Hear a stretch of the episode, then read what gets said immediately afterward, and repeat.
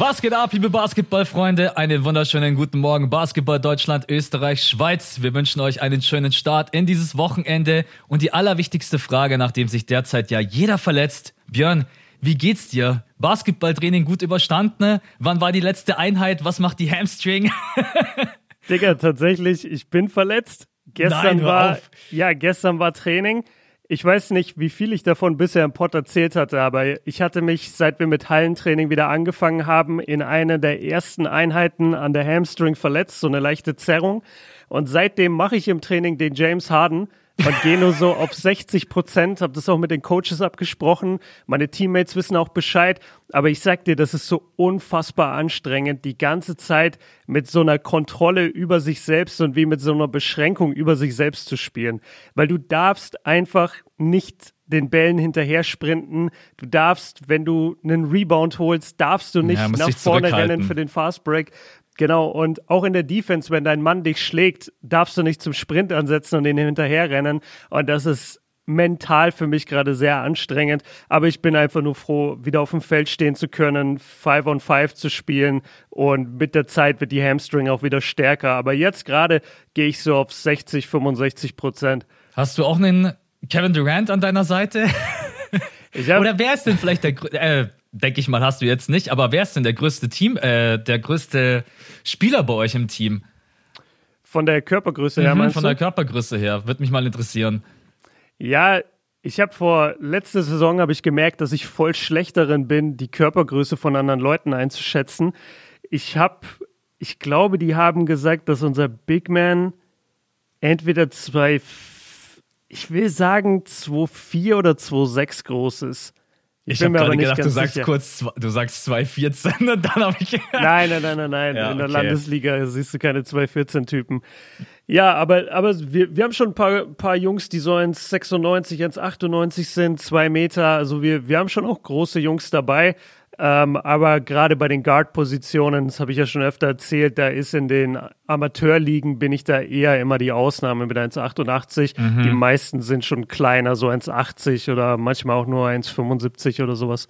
Ja. Also Leute, wenn ihr gerade eben, jeder hat jetzt die Möglichkeit, ja wieder rauszugehen, zu ballen, auch mit Kontakt. Wärmt euch gut auf und macht nicht den Scheiß direkt loszulegen. Und ihr habt es gesehen, selbst bei einem Profi wie James Harden, zack, bumm. Äh, Ich dachte, du sagst wie bei einem Profi bei Björn. das wäre eigentlich ein geiler Witz. Ah, verdammt, Mann, hätte ich den gebracht. Ja, wir sprechen heute natürlich, das war so ein bisschen der Einstieg, ein ganz, ganz schlimmer Moment für uns alle, Schockmoment. Janis Antetokounmpo, darüber werden wir heute definitiv sprechen. Ähm, wie geht's jetzt weiter bei ihm? Auch unsere Vermutungen. Vielleicht habt ihr auch schon das Video von Björn auf Uncut gesehen. Äh, das Video war irgendwie, du warst sehr, sehr angefasst, hast doch mal zehn Sekunden gar nichts gesagt. Ja. Ähm, weil auch, Ja. ja, also ich bin also wir quatschen gleich darüber. Ich hatte auch wirklich die schlimmsten Vermutungen und jetzt gerade eben bin ich froh, dass er überhaupt an der Seitenlinie stehen kann und nicht irgendwie operiert werden muss. Schon, also darüber quatschen wir dann natürlich. Die Phoenix Suns gehen in die NBA Finals mit einer überragenden Performance von Chris Paul mit vielen sehr, sehr kniffligen Entscheidungen. Also wir haben uns da drei rausgepickt und letztendlich, wir werden auch über die Patrick Beverly Ejection quatschen. Und dann heute Nacht das Spiel der Spiele. Die Atlanta Hawks gegen die Milwaukee Bucks. Äh, zwei Small Market Teams gegeneinander ohne ihre Franchise Player. Auf dem Banner John Collins gegen Middleton. Wir alle waren gehypt. Und vor allem noch geiler, die Serie war ausgeglichen. Das heißt, dieses Game 5 War hätte nicht- auch kaum weniger interessant sein können für Ja. den Verlauf der Serie. Also es hat wirklich alles gestimmt heute Nacht. Und deswegen sind wir beide auch zu Recht nicht aufgestanden, sondern haben es uns heute Morgen angeguckt im Recap. Sollen wir es einfach schnell abfrühstücken? Ich glaube, das ist Wir für die Leute da draußen auch das Fairste. Also wir haben uns gerade auch vor dem Pod besprochen, Leute, und wir sind beide zu dem Entschluss gekommen, wir haben da jetzt nichts, was hier irgendwie heute die Sendung füllen würde, sondern wir haben uns dazu entschieden, dass wir heute uns eben, wie Max gesagt hat, viel auf Phoenix konzentrieren wollen und auf andere Sachen, auf Janis Verletzung. Zu dem Spiel ganz kurz, wie zu erwarten, natürlich, wir haben alle damit gerechnet, es war das große George Lopez Game. Brooke Lopez Game, sorry. Ich weiß Ja. nicht, warum ich bis heute immer George Lopez sage. es war das große Brooke Lopez Game. 33 Punkte, 7 Rebounds, 14 von 18 aus dem Feld. und in der ersten Halbzeit alleine gefühlt 20 Punkte gemacht und eine 20-Punkte-Führung rausgespielt gegen die Hawks. Das Ding war für mich durch Mitte des ersten Viertels. Also als ich gemerkt habe, mit was für einer Intensität die Bucks kommen und wo ich auch gemerkt habe, okay, das ist endlich mal diese Intensität, die die Bucks eigentlich immer bringen sollten, weil sie sind auch ohne Janis noch das bessere Team, wenn bei der anderen Mannschaft Trey Young fehlt. Sie bringen es nur so selten aufs Parkett. Sie, sie, ha sie haben so selten diese, ich nenne es jetzt einfach mal die Fuck you Attitude. Mhm. Weißt du, die, ich gehe aufs Feld, und reißt den Hawks das Herz raus im ersten Viertel. So musst du in solche Spiele gehen und so hätten sie auch schon in Game vorgehen müssen, als Trey Young nicht gespielt hat. Aber das machen sie viel zu selten. Jetzt in diesem Spiel haben sie das gemacht. Drew Holiday die ganze Zeit attackiert, die ganzen Bucks immer wieder im Fastbreak attackiert und dann war es eben Brook Lopez, der unterm Korb ständig seine Größe ausgenutzt hat und da echt mit Power und Dominanz geherrscht hat. Und dann gewinnst du natürlich auch dieses Spiel. Ja. Ja, ich finde es auch witzig, dass, weil du gerade angesprochen hast, ich bin total bei dir. Die Bugs haben für mich viel zu oft nicht die passende Körpersprache. Und heute Nacht war es eigentlich auch wieder so, das wurde eigentlich energized, sag ich mal, von Bobby Portis. Der war der. Normalerweise muss es von Middleton kommen oder True Holiday. Die haben dann auch super sich natürlich damit eingegliedert, weil in der Paint die Hawks wurden auseinandergenommen. Aber Bobby Portis macht die Bugs mit Brooke Lopez, schreit in die Crowd und sagt, yo Leute, come on, let's go, let's go. Für euch da draußen natürlich, äh, Bobby Portis hat die äh, Starterrolle von Janis dann ausgefüllt. Dementsprechend wurde die Rotation dann halt nochmal kleiner. Ohne Janis hatte die Combo. Und dann, ja, Brooke Lopez sein ich glaube, es war sogar Career High von Brooke Lopez und auch von Bobby Portis in den Playoffs. Ja, in der Paint wurden die Hawks da einfach echt zerstört, muss man sagen. Und ich bin bei dir erstes Viertel. Ich habe auch gedacht, das Spiel ist so gut wie durch. Dann hatten die Hawks aber auch wieder so ein paar Momente, wo ich mir wieder, also ich als Sixers-Fan vergesse natürlich nicht so schnell. Dann waren sie da mal wieder auf acht Punkte dran. Ja. Dann habe ich mir gedacht, ey, Bucks, also wenn ihr das jetzt noch hergibt, dann den Moment, den Moment hatte ich auch. Ich war schon. Kennst du das, wenn du in diesem Modus bist, wenn du ein Spiel nachguckst und du du bist dir so sicher, dass eine Mannschaft gewinnt, dass du schon so ein bisschen sorgenfreier durch dein Handy auch mal scrollst in der Auszeit, dass ja. du dir denkst, ja gut, wenn da jetzt steht Bucks gewinnen am Ende, bin ich jetzt nicht überrascht. Und ja. dann hatte ich aber das auch, dass ich so auf den Score geguckt habe und dachte, scheiße, acht Punkte wieder dran. Warte, ich leg mein Handy mal wieder weg. Nicht, dass die Hawks jetzt hier einen legendären Run hinlegen. Kam dann aber nicht. Sie hatten auch, äh, ja, hier und da Probleme beim Scoring. Also für mich der fast entscheidendste Faktor, der, der eben keine Buckets gebracht hat, war diesmal Kevin Herter. Ja. Kevin er hatte Herter eine katastrophale diesmal, erste Halbzeit. Genau, diesmal auch nur acht Punkte übers gesamte Spiel.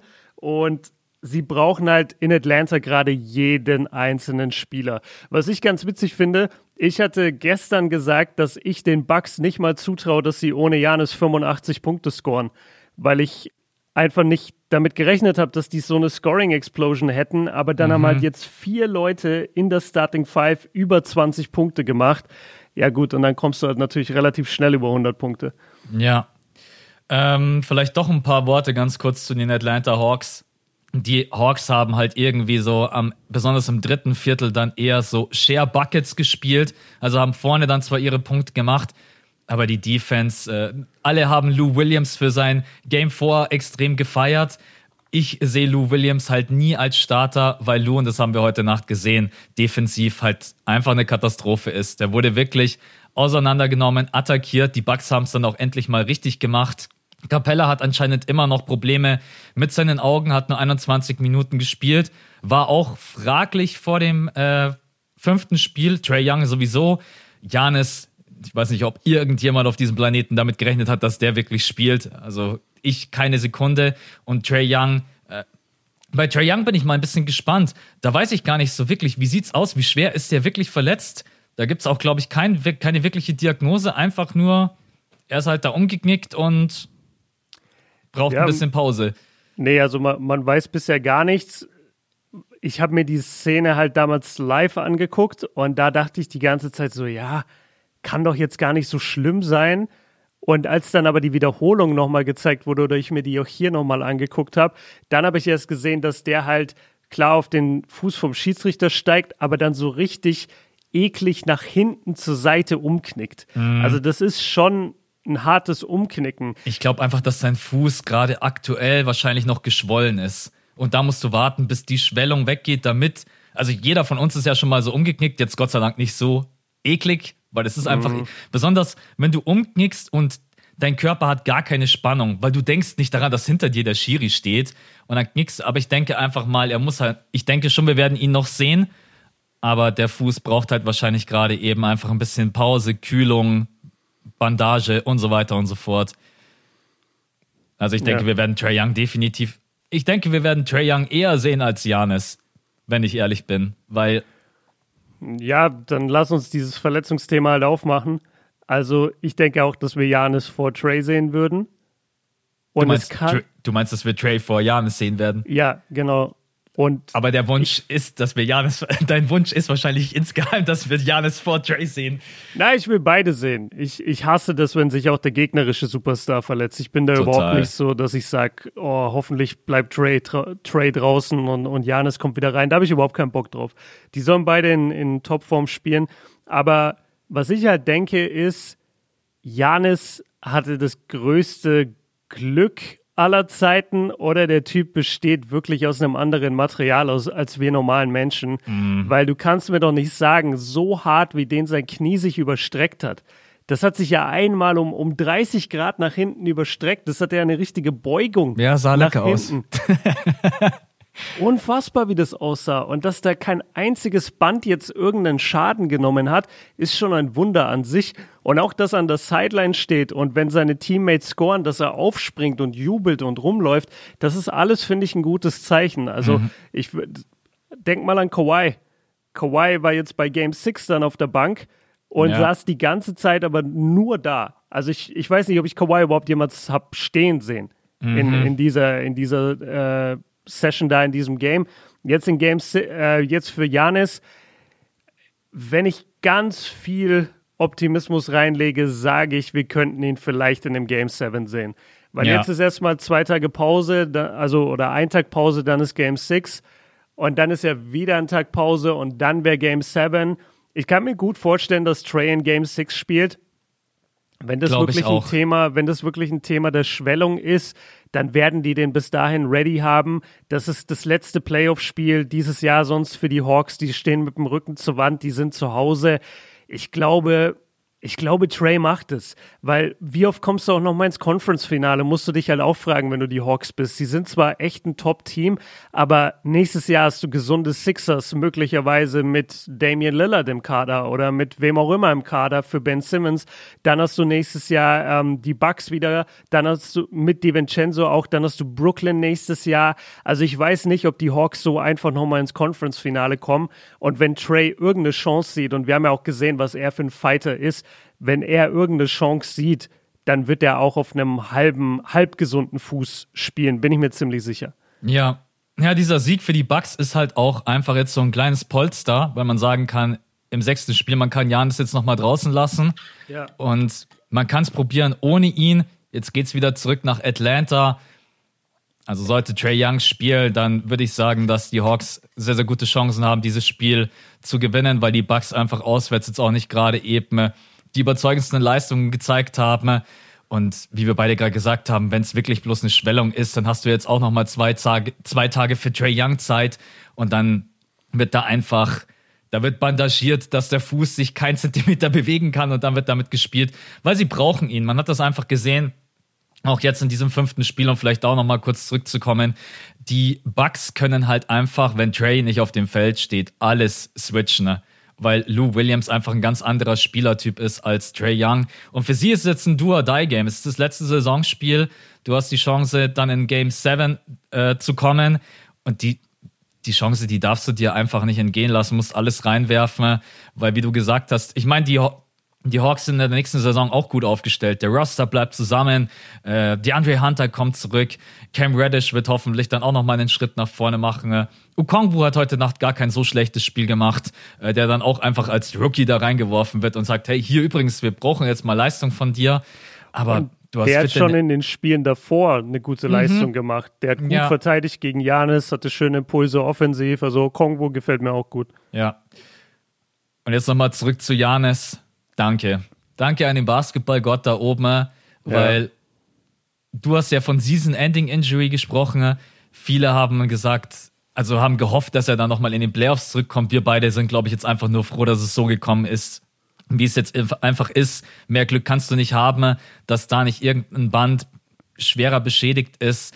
Äh, ich hatte sogar vielleicht die Befürchtung, dass wenn es so eine schlimme Verletzung ist, wie ich gedacht hätte, irgendwas mit dem Meniskus oder whatever, dass du dann vielleicht sogar fürs ganze Jahr raus bist. Und jetzt, er steht an der Seitenlinie, es sieht einigermaßen in Ordnung aus. Äh, die Bucks haben nicht den Druck, ihn zurück zu rushen. Und ich hoffe, sie machen das auch nicht, weil das ist dein Franchise-Player. Und wenn der eine schwere Verletzung hat, das wäre mhm. einfach eine Katastrophe. Ich kann es mir nicht vorstellen. Also du musst ja aus den letzten Jahren gelernt haben von, von äh, Kevin Durant. Ja. Und du willst dir als Bucks-Franchise auch nicht diesen Schuh anziehen. Das ist ja jetzt wirklich gesagt, das ist ja ein Milliarde Dollar Investment, das sie da haben mit Janis. Mhm. Also de, de, du kriegst nie wieder so einen Spieler. Das letzte Mal, als sie so einen Spieler hatten, war in den 70ern mit ähm, hier mit Kareem Abdul-Jabbar dass ja. du einen Spieler von dem Kaliber hattest. Das hat jetzt 50 Jahre gedauert, bis du wieder so einen bekommen hast. Kein Mensch will nach Milwaukee, selbst wenn Janis dort ist. Also das musst du dir mal vorstellen. Janis ist einer der besten fünf Spieler, zumindest in der Regular Season und jetzt auch aktuell in den Playoffs eigentlich gewesen. Und dann schafft er das trotzdem. Den, den krassesten Free Agent, den der anziehen kann, ist Drew Holiday.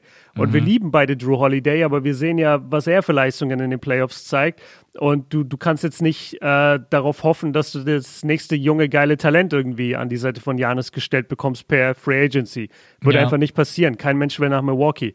Und deswegen musst du Janis um jeden Preis schützen. Und das werden die auch machen. Ich glaube nicht, dass die ihn spielen lassen, wenn es irgendeine Angst gibt, dass er sich nochmal verletzen könnte. Ja, am besten wäre natürlich für sie jetzt einfach das sechste Spiel zu gewinnen. Aber ich Und dann glaube, Pause wir, zu haben bis zu den Finals. Genau. Ja. Aber ich glaube, wir beide haben schon ein ganz gutes Gefühl, dass Trey Young jetzt zurückkommt. Und wie gesagt, mein Tipp jetzt auch gleich fürs sechste Spiel, wenn Trey Young zurückkommen sollte in Atlanta, dann gewinnen die Hawks dieses sechste Spiel.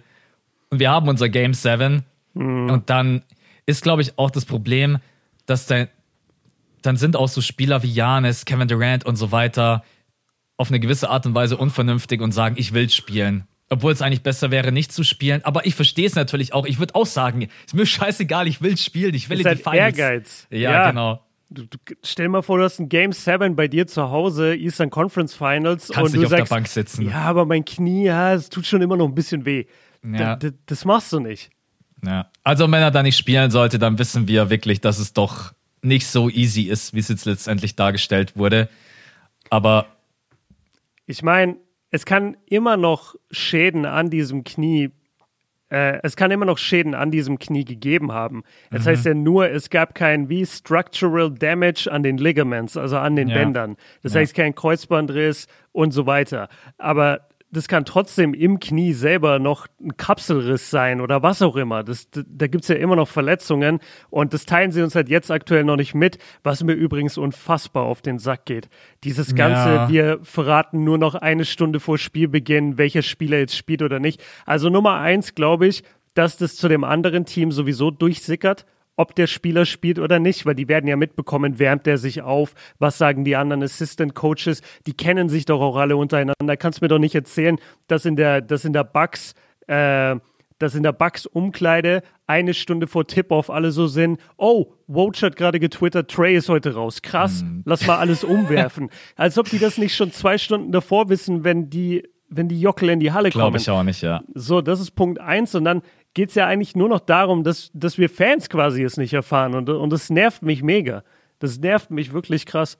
Da bin ich echt bei dir. Also mich, mich es auch. Die, einfach die Berichterstattung, was die Verletzungen anbelangt, ist in den Playoffs ganz, ganz komisch. Diese Geheimnistuerei, äh, Wobei Aber das ist die Kommunikation. Die Berichterstattung ist es gar nicht. Ja. Weißt du, die Kommunikation von den Mannschaften ist, ist der Beschiss. Und was ich jetzt viel gehört habe bei Kawhi ist so, die ganzen Clippers Leute, die Verantwortlichen bei den Clippers, die haben zu den Medienvertretern gesagt, ey, wir haben keine Ahnung, weil Kawhi redet nicht mit uns. Also ja. bei, bei Kawhi gibt es, glaube ich, ich weiß überhaupt nicht, wer weiß, was mit Kawhi los ist. Ich, ich glaube nicht mal seine Frau weiß, wie schlimm der verletzt ist. Ja, wahrscheinlich weiß es selber nicht. er, hat sich, er, hat sich, selber nicht erzählt. Der, wir sehen dann einfach im Oktober, wenn es wieder losgeht. Äh, ja, übrigens, Kawhi Leonard hatte dann doch, äh, keine Ahnung, Kreuzbandriss oder whatever.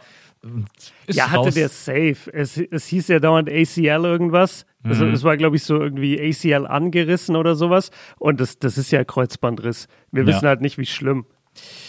Ja, also bei Janis, wie gesagt, wäre halt ganz schön auch einfach zu wissen. Ich meine, das war jetzt auch nicht viel, viel Zeit zwischen der Verletzung und dem fünften Spiel.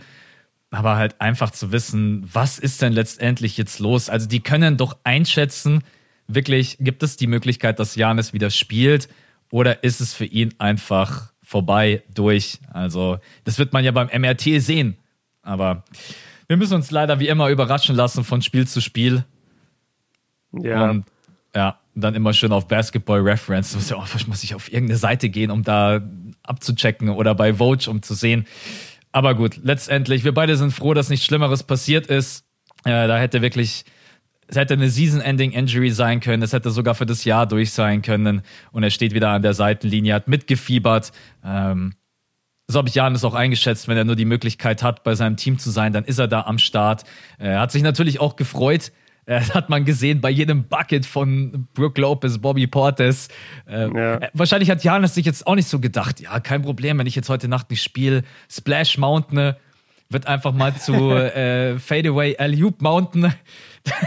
das war schon echt ein geiles Spiel, muss man sagen. Also auch nochmal Lob an die Bucks. Es war offensiv für mich fast mit das beste Spiel, was ein bisschen traurig ist, wenn Janis nicht dabei ist. Aber man hat es einfach super ausgespielt. Man hat die Paint attackiert, man hat die Größe ausgespielt. Der Dreier bleibt für mich nach wie vor ein ganz, ganz großes Problem bei den Milwaukee Bucks. Haben, glaube ich, auch im ersten Viertel. Was willst du sagen? Naja, mach zu Ende. Sie haben, glaube ich, auch im ersten Viertel, wenn ich mich nicht täusche, trotz allem, obwohl das so super war, zwei von zehn geschossen, insgesamt neun von 29. Aber das zeigt eigentlich nochmal, die Bucks sind ein Team, was eigentlich viel mehr in der Paint stattfinden muss. Jetzt bin ich fertig. Okay, was hältst du von folgendem Shots-Fire-Thema? Sind die Bucks besser mit Janis oder ohne Janis? Uh, ja, kann man auf jeden also kann man diskutieren. Nein, kann man nicht diskutieren. Doch, ich kann mein, man in, in, doch, ich finde, man kann schon ich finde in manchen so, Situationen. Du, du, ja, okay. Ja, also jetzt verstehe, generell sind die natürlich mit Janis besser. Ja. Es geht einfach nur auch so ein bisschen um das System, wie sich die Dynamik vom Spiel verändert. So generell braucht man die Frage natürlich nicht stellen, ist man besser mit Janis oder ohne. Aber ich finde es immer so ganz interessant, auch wie sich die Dynamik bei den Clippers verändert hat, ohne Kawhi Leonard. Finde ich schon ein geiles ja, Thema. Ja, das war schon geil. Aber den haben sie nicht. Das ja. finde ich halt. Sie, sie haben nicht Paul George. Chris Middleton ist auch kein Paul George Player. Der hatte, der hatte ein sehr gutes Spiel übrigens, muss man sagen. 26 Punkte, 13 Rebounds, 8 Assists, 2 Steals, einen Block, nur ein Turnover in 45 Minuten. Also der hat wirklich top gespielt. Ja, der macht ja auch immer ein Spiel scheiße, ein Spiel gut. Als nächstes wird jetzt halt wieder scheiße. Das ist mein Punkt. Das ist genau mein Punkt. Und ja, ja ich, ich bin deswegen auch voll bei dir. Ich weiß ganz genau, dass Game 6 kacke wird in Atlanta. Aber deswegen gewinnen die Bucks dann auch Game 7, weil da spielt er dann wieder gut. Höchstwahrscheinlich. Außer da ja. kommt Janis zurück, dann ändert sich wieder alles. Dann, dann ja, brauchen stimmt. wieder alle ein Spiel, um, um sich anzupassen. Ey, wir, wir haben gesagt, wir reden nicht über dieses Game und jetzt reden wir schon die ganze Zeit über dieses Game. Ja, gibt halt doch ein bisschen was auch zu erzählen über die Serie. Es beschäftigt einen ja auch einfach dieses ganze Verletzungsdesaster. Und wir beide sind auch vor dem Port halt reingegangen und haben gesagt, oh Mann, wie kacke für die NBA. Da hast du zwei Small Market Teams mit den Bucks und den Hawks. Und dann für die NBA ist es einfach nur Kacke. Also ja. wir, wir beide haben auch gesagt, wenn da heute Nacht Trey Young spielt gegen Giannis Antetokounmpo, dann stehen wir beide zu 100% safe auf. Wenn ich aber auf dem Banner, und ich muss einfach diesen Witz nochmal bringen, John Collins und Middleton drauf ist und es ist auch noch ein Spiel, Game 5, wo es im Endeffekt halt um, um noch nichts großartig geht, dann ja, ist es halt auch einfach nicht so, dass man sagt, wow, das reizt mich jetzt mega krass. Ich habe es mir trotzdem gerne angesehen, besonders das erste Viertel, weil die Bucks da mit einer Energie rausgekommen sind, die ich extrem feier, wenn ein Star einfach ausfällt. Und die Hawks, ja, die Hawks haben heute Nacht nicht großartig Spaß gemacht und von mir aus können wir es gerne zumachen. Also uns, achso, was tippst du fürs sechste Spiel? Glaubst du auch, die Hawks Na, machen das zu Hause? Habe ich schon gesagt. Also wenn Trey zurückkommt, machen es die Hawks. Ja. Sollte Trey nicht zurückkommen, kommt drauf an.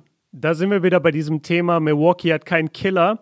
ich traue Milwaukee nicht zu, dass irgendeiner von denen wirklich mit dicken Eiern auf den Court geht in Atlanta gegen diese Crowd und sagt, ja, wir holen uns hier heute Game 6 und den Seriensieg.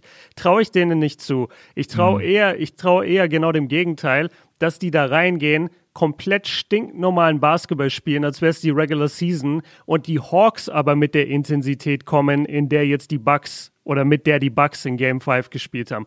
Das schätze ich, dass passieren wird. Ich sehe nicht, dass irgendeiner bei den Bucks sagt, fuck you Atlanta, wir holen uns hier heute den Sieg in eurer Halle.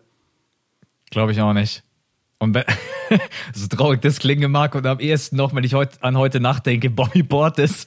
Ja, Portis schon, aber Portis dominiert nicht das Spiel, der lenkt Nein. auch nicht das Spiel, der kontrolliert nicht das Tempo des Spiels. Das machen Holiday, das machen Middleton. Und die beiden sind beide nicht diese Killer leider. Ja. In diesem Spiel, also gerade Holiday war sehr stark gestern, aber ey, komm, lass, lass zumachen, weil ich habe auch das Gefühl, dass manchmal dann Leute das in den falschen Hals bekommen, wenn ich sage, die Bugs haben nicht diesen Killerinstinkt oder die Bugs kriegen das nicht hin, weil dann sagt jemand, ja, aber in Game 5 war das genau so. Ja, aber ich gucke die Bugs, ich habe jedes Playoff-Spiel dieser Playoffs gesehen, von jeder Mannschaft. Und ich habe die Bugs in jedem Playoff-Spiel gesehen. Und es ist, wie Max sagt, die wechseln sich wirklich ab von Killer-Instinkt zu Tiger-Club. Jedes Mal, Alter. Und ich kann mir das einfach nicht mehr angucken. Und deswegen habe ich auch null Vertrauen in diese Mannschaft. Und selbst wenn die in die Finals gehen, würde ich Angst haben, weil die Suns, die haben zwar haben schon. Killer. Ja, die Suns haben zwar schon öfter mal auch ein beschissenes Spiel abgeliefert, offensiv, aber die Suns haben immer einen Killer auf dem Feld. Egal, ob das Chris Paul ist, ob das Devin Booker ist, selbst Cameron Payne hat Bock, dich zu killen auf dem Feld. Mhm. Und wer sind diese Leute? Connaughton und Forbes von der Bank? Das ist unsere ja, gefürchtete Bank. Also, ja.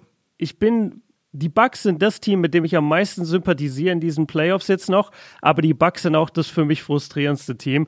Und ich ja, weigere mich einfach jetzt einzubrechen in meiner Meinung und zu sagen, nee, nee, die packen das, weil sie jetzt ein starkes Game 5 hatten. Die hatten noch ein starkes Game 2 und haben mhm. danach in Spiel 3 verloren in Atlanta. Und das, das wird einfach wieder passieren. Egal. Lass uns, äh, lass uns zu dem Suns-Thema kommen. Sie haben das dritte Spiel gewonnen. Und das vierte haben sie verloren. Oder? Ja. Doch. Ähm, ja, ja, ja, ja. Ja, ja, genau. 2-1 ja. und dann 2-2. Okay, dann haben sie die Intensität halt mal für zwei Spiele halten können. Ja, alles gut. Ich, ich weiß, was du meinst. Wir haben gerade eben von Killer Instinct gesprochen und also wenn ich da momentan an jemanden denke, dann ist es doch der gute alte Chris Paul ja. mit seinen gefühlt 100 Lenzen. Ja, es war es war auf jeden Fall eins der größten Spiele in den Playoffs. Die Clippers an der Wand im Staples Center mit einem Team, was man sagen muss, was sich echt zusammengerauft hat, was sich sogar, ich habe sogar Sympathie für dieses Team entwickelt, weil die so füreinander einstehen. Dann gibt es halt aber natürlich auch wieder Leute wie Patrick Beverly, die dir das komplett wegnehmen, die ganze Sympathie. Aber wir sagen gleich was dazu. Ich will jetzt erstmal bei Chris Paul bleiben. 35 Minuten gespielt, 41 Punkte, 16 von 24. Ich raff's immer noch nicht, wenn ich sehe, 7 von 8 from Downtown, was völlig krank ist. Äh, Freiwürfe erst plus dreimal an die Freiwurflinie, auch gar nicht so wichtig. Acht Assists plus 22. Das war eins der größten Spieler in seiner Karriere. Liege ich da richtig? 100 Prozent. Ich habe gesagt, das war die beste zweite Halbzeit, die er je gespielt hat. Ja. Also das war einfach, auch was Chris Paul ja für eine Talfahrt hatte, denken wir zurück, Lakers, Verletzung an der Schulter. Wir alle haben schon gedacht, oh come on, nicht der nächste Spieler, der verletzt ist, ist wieder zurückgekommen. War überhaupt nicht er selber, hat dann zwei Spiele gebraucht, war dann ungefähr wieder so in alter Form. Dann plötzlich die Schockmeldung, äh, Chris Paul äh, hat Covid, ist dann wieder raus äh, in den Conference Finals, konnte beziehungsweise nee, war in der zweiten Runde raus. Dann konnte er am Anfang in den Conference Finals nicht mitspielen, weil er im Covid-Protokoll war. Kam dann da auch zurück, dann haben wir gesagt, der ist nicht fit, ist ausgelockt, man merkt, er hat nicht die Puste. Und jetzt legt er 41 Punkte auf und schießt die Phoenix Suns in die NBA Finals und die ersten NBA Finals für Chris Paul, die ersten NBA Finals für Devin Booker, die ersten NBA Finals für Aiton, die ersten NBA Finals für Michael Bridges. Für jeden. Also das war Nee, für, Nein, für Crowder, für Jay Crowder nicht. nicht. Ja, ja. Der alte Back-to-Back-Finalist.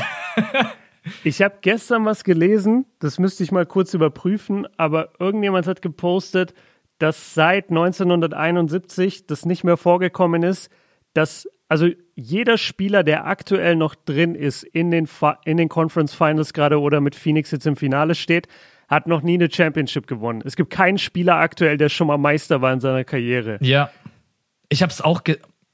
Den Post habe ich heute Morgen erst gesehen. Ich weiß, welchen ja, Post du meinst. Ja. Das stimmt doch aber, oder? Weil, also, ich, ich habe gerade voll den Blackout. Nee, ja, genau. Crow Crowder war letztes Jahr mit Miami drin. Miami hat verloren, genau. Ja. Ansonsten gut, Chris Paul war noch nie in den Finals.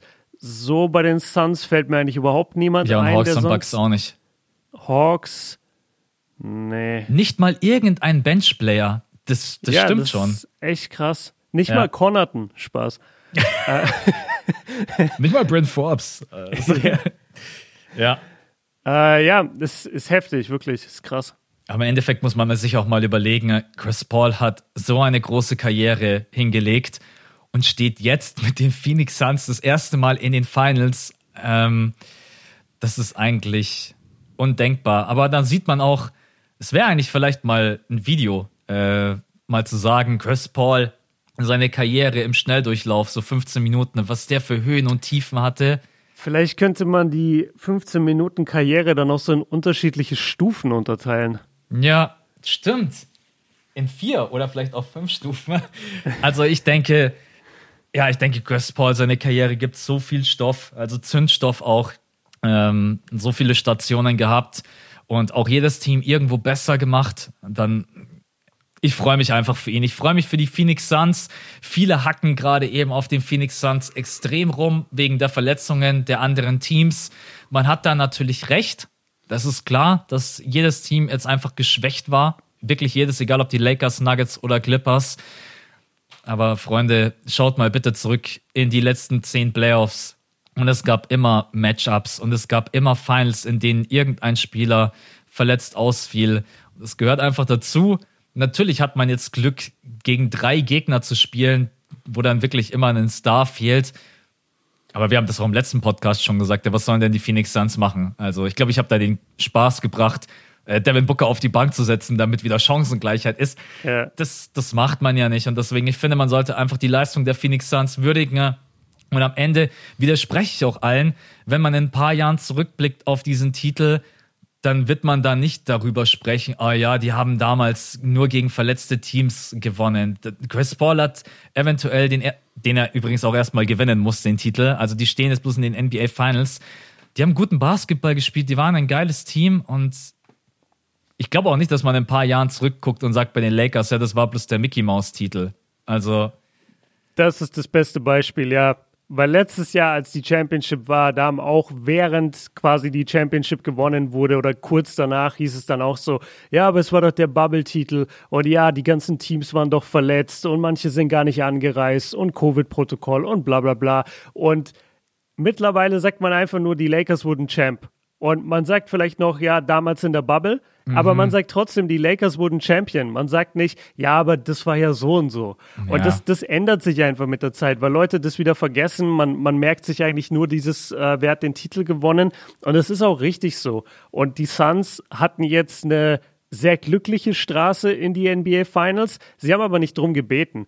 Die waren das ganze Jahr über ein Top-Seed in der Western Conference, waren jetzt am Ende dann der Second Seed, haben eine Top-Defense, haben eine Top-Offense, haben super Role-Player, haben ein perfekt abgestimmtes Team, haben einen guten Coach. Also wenn die es nicht verdient haben, in den Finals zu stehen, dann weiß ich auch nicht. Wenn jetzt die Hawks ohne Trey Young es irgendwie wundersamerweise schaffen sollten, dann könnte man sagen, okay, nicht, dass es unverdient wäre, sondern man würde einfach nur sagen, ja, okay, ist halt ein bisschen scheiße, dass jetzt die Hawks da stehen ohne Trey, weil, weil die Bucks auseinandergebrochen sind, weil Janis sich verletzt hat. So in die Richtung könnte man dann argumentieren. Aber bei den Suns, ey, come on. Also, das ist einfach ein legitimes Finals-Team. Chris Paul nach 16 Jahren endlich mal in den Finals ihr wollt alle einen Titel für Chris Paul, ihr wollt aber auch nicht, dass Chris Paul einen Titelrun hat. Ihr wollt einfach nur, ihr wollt ja. einfach nur, dass Chris Paul in seiner Vita stehen hat, NBA Champion, aber diese Saison, wo er den gewinnt, die wollt ihr scheinbar alle nicht sehen.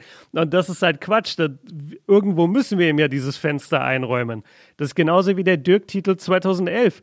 Der, der musste auch LeBron schlagen und da haben auch die ganzen, ganzen Heat-Fans geheult. Aber trotzdem war das, ist es einfach schön im Großen und Ganzen dass Dirk diesen Titel hat. Und also du sagst jetzt, ja, wir wissen noch nicht, dass Chris Paul den gewinnt. außer die Bucks sollten gesund in die, in die Finals gehen mit Janis, der 95 Prozent spielen kann, dann würde ich sagen, okay, die Bucks haben noch eine Chance, weil sie auch wirklich ein gutes Matchup sind. Also sie sind groß, sie haben selber gute Verteidiger. Das fände ich schon ein starkes und interessantes Matchup gegen die Suns. Aber wenn Janis durch die Verletzung, wenn er dann überhaupt spielt, wird er so gehandicapt sein, dass das, glaube ich, für die Suns relativ easy wird. Sie sind auf jeden Fall jetzt Top-Favorit. Also ich glaube, ja. da brauchen wir uns nichts vormachen.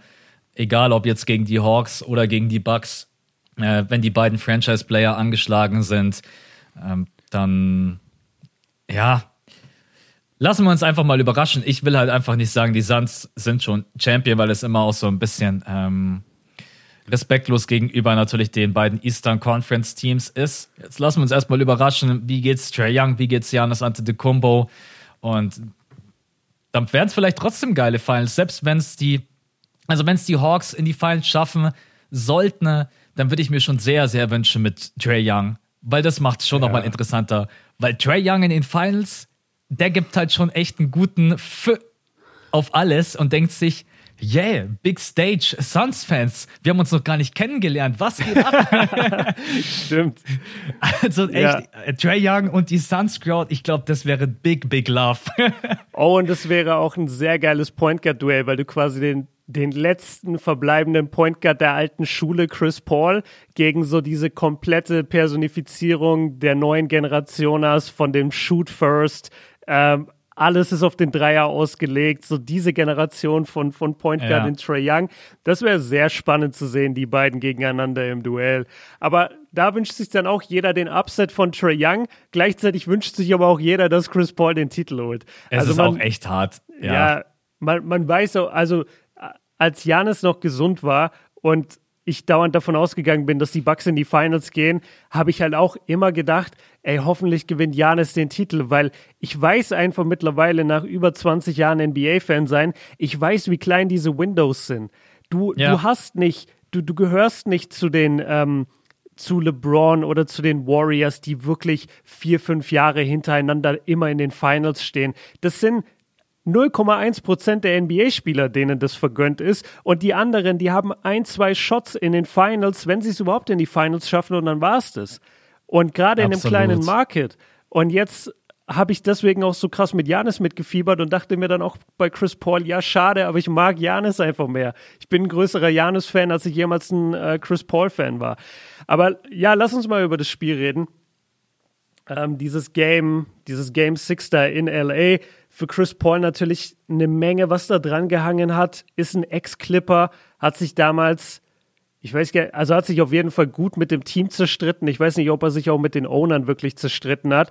Jetzt nach dem Spiel hat er dann im Interview gesagt, er ist ein Clipper for life und er wird immer ein Clipper bleiben, was ich ein sehr krasses Statement fand von jemand, der noch aktiv spielt. Und dann hat er da ja auch Fans Courtside umarmt und so, die, die scheinbar zu den Clippers gehört haben. Also das war schon alles ganz cool. Und ähm, es war wirklich eine der, der stärksten Performances, die ich jemals von ihm gesehen habe. Er hat dieses Spiel zugemacht. Mhm. Die, die, die Suns hatten eine Führung rausgespielt, haben die dann aber wieder hergegeben in der Zeit, wo Chris Paul auf der, auf der Bank war. Das war genau der Moment, Chris Paul geht auf die Bank und ich dachte mir, ey Clippers, jetzt müsst ihr kommen. Jetzt ist ja. der General nicht auf dem Feld, jetzt müsst ihr kommen. Und die Clippers kamen, haben diesen Rückstand verkürzt, ich glaube auf sechs oder auf sieben Punkte. Und dann wird Chris Paul aber doch nochmal eingewechselt, 1,40 vor Ablauf des dritten Viertels. Und der Typ geht auf einen Run. Unfassbar. Zerstörungsmodus. Ey, der hat, du hast die sieben von acht Dreiern angesprochen. Wie viele Dreier hat der, also der erste, den er gemacht hat, gleich nach dieser Einwechslung, der war komplett frei. Da hatte ja, er gefühlt drei Minuten Zeit, den, den Ball zu nehmen. Ja, Warm-up-Dreier. Aber danach die Dreier, die er genommen hat, ey, ich kann gar nicht zählen, wie oft Marcus Morris komplett die Hand wirklich an seiner Nasenspitze hatte und mhm. Chris Paul hat die Dinger trotzdem noch gemacht. Der hatte, der hatte einen Shooting Touch, der hat dieses der hat dieses, der hat diese Clippers Defense auseinandergenommen mit Cousins auf dem Feld, hat dafür gesorgt, dass der nicht mehr spielbar war und hat es dann noch geschafft, unter Patrick Beverlys Haut zu gelangen und ihn so zu reizen, dass der ihn schubsen musste, dass der ejected wird. Ja. Also das war, ja, es war basketballtechnisch und mental das Beste, was ich jemals gesehen habe von ihm.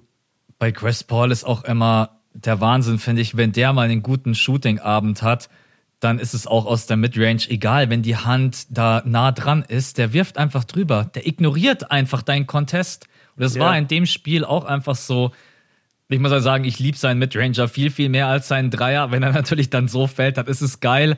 Aber dieses Midrange-Game von Chris Paul ist überragend und ja, also er hat es einfach geschafft, in den Kopf der Clippers und besonders in den Kopf von Patrick Beverly reinzukommen, der sich auch fragen muss, warum.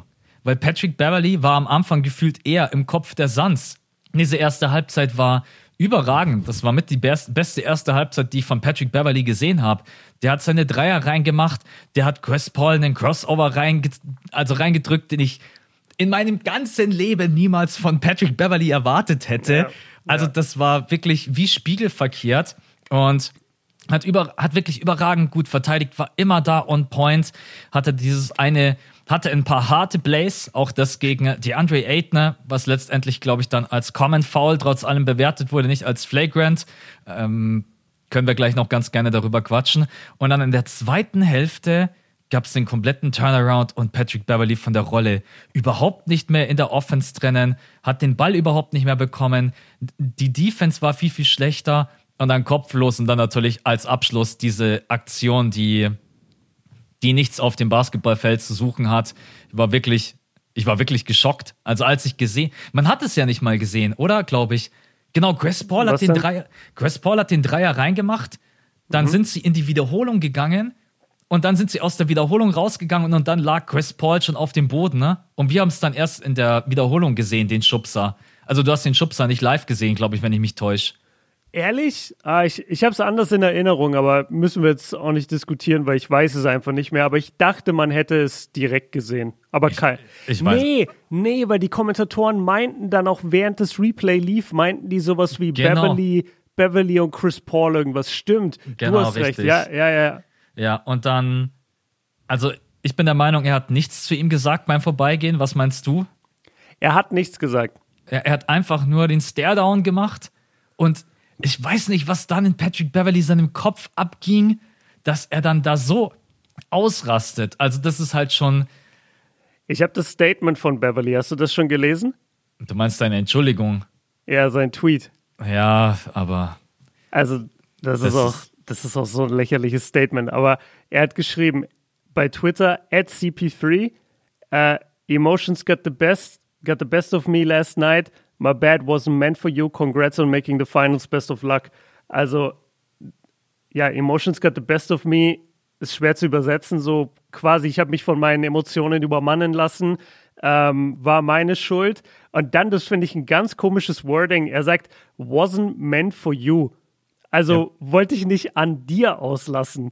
Ja. Aber es impliziert irgendwie, dass es schon jemand gibt, an dem er es gerne ausgelassen hätte. ja, wahrscheinlich in seinem eigenen Team, I don't know. Ja, vielleicht will er sich mit Cousins schlagen in der Umkleide oder so.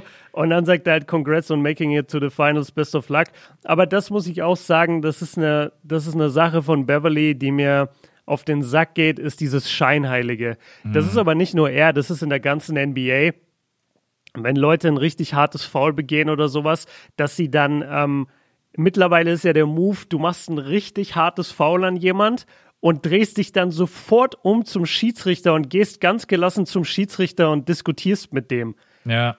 Ist ja das, darauf ja. müsst ihr mal achten da draußen, weil dann wirkt es immer so, wenn der andere, der gefault wurde, der ja natürlich von dem Schlag erstmal irritiert ist und dann aufsteht und sauer ist und dann zu dir geht, dann wirkt es immer so, als wäre er derjenige, der mit der aggressiven Grundstimmung kommt und du bist ja ganz gelassen. Ja, Achtet ja. mal drauf, das machen Morris, das macht äh, Crowder viel und äh, das hat, wer hat das gemacht? Dennis Schröder, glaube ich, letztes Jahr in den Playoffs.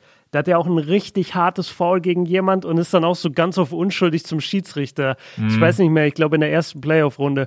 Und das nervt mich total an Beverly, dieses Scheinheilige jetzt so Congrats on making it to the finals.